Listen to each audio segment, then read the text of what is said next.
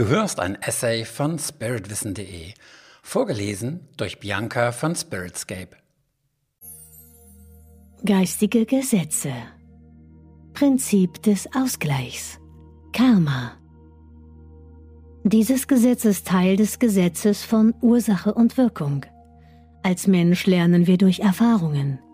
Wir haben einen freien Willen und können ihn beliebig einsetzen – Wer seine Kraft und Macht einsetzt, um anderen zu schaden, sei es körperlich, seelisch oder materiell, erschafft sich dadurch Karma. Die Kräfte, die hinter diesem Gesetz stehen, werden unausweichlich dafür sorgen, dass dieser Schaden auf denjenigen, der ihn ausgesandt hat, zurückkommt. Und zwar verstärkt. Indem wir ernten, was wir sehen, lernen wir, wie unangenehm das ist, was wir anderen zugefügt und in ihnen ausgelöst haben. Dies geschieht nicht als Strafe, sondern dient der jeweiligen Seele als Lernerfahrung.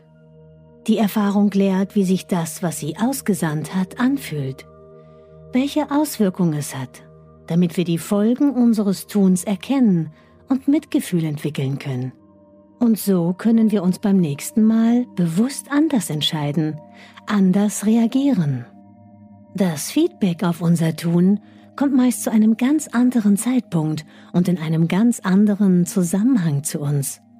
Und oft verstehen wir dann nicht, warum uns das geschieht, beklagen uns über die Ungerechtigkeit des Schicksals, beschweren uns bei Gott oder halten es einfach nur für Pech. Doch es gibt weder Zufälle noch einen strafenden Gott, sondern nur ein geistiges Gesetz, das ausgesandte, destruktive Energie immer zu seinem Absender zurückführt. Einige Menschen haben so viel Leid verursacht, dass es nicht möglich ist, dies innerhalb eines einzigen menschlichen Lebens auszugleichen. Dann ist ihr Karma in einem anderen oder mehreren anderen Leben abzutragen. Diejenigen, die nicht an die Reinkarnation glauben, mögen sich um diese Tatsache zunächst nicht scheren, aber die Unwissenheit der geistigen Gesetzmäßigkeiten schützt nicht vor ihren Folgen. Lassen wir einen Apfel fallen, fällt er zu Boden, egal ob wir nun an das Gesetz der Schwerkraft glauben oder nicht. Ebenso wie dieses negative Karma dann entsteht, wenn wir anderen Wesen Schaden zufügen, gibt es auch positives Karma. Im Buddhismus wird es Dharma genannt. Es enthält all die konstruktiven und angenehmen Erfahrungen, die wir in unseren zahlreichen Vorleben gesammelt haben. Es bildet die Balance zu unserem negativen Karma. Das positive Karma aus unseren Vorleben ist die Ursache für die Fähigkeiten und Talente, die wir in dieses Leben mitbringen. Wir haben sie uns in früheren Leben erworben. Es ist immer ein bisschen mehr als unser negatives Karma, damit wir die unangenehmen karmischen Ausgleichserfahrungen auch abtragen können. Alle Religionen kennen das Gesetz des Ausgleichs. Und auch der Volksmund kennt es. So heißt es beispielsweise, was du nicht willst, dass man dir tu, das füge auch keinem anderen zu. Oder im Christentum, alles, was du willst, dass die Menschen dir tun, das tue ihnen zuvor.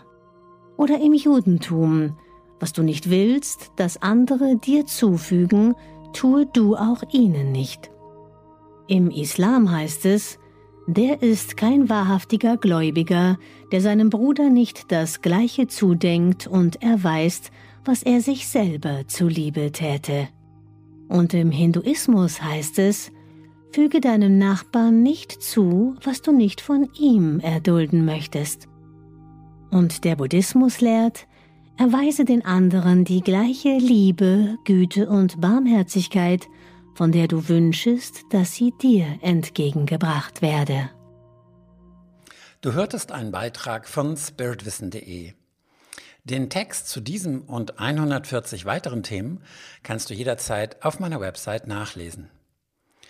Und falls du weitere Podcast-Beiträge dieser Art hören möchtest, abonniere meinen Kanal, hinterlasse ein Like oder deinen Kommentar, denn es würde mich motivieren, in diesem Stil weiterzumachen. Bis dahin, herzliche Grüße, Sven Oliver Wirth von spiritwissen.de.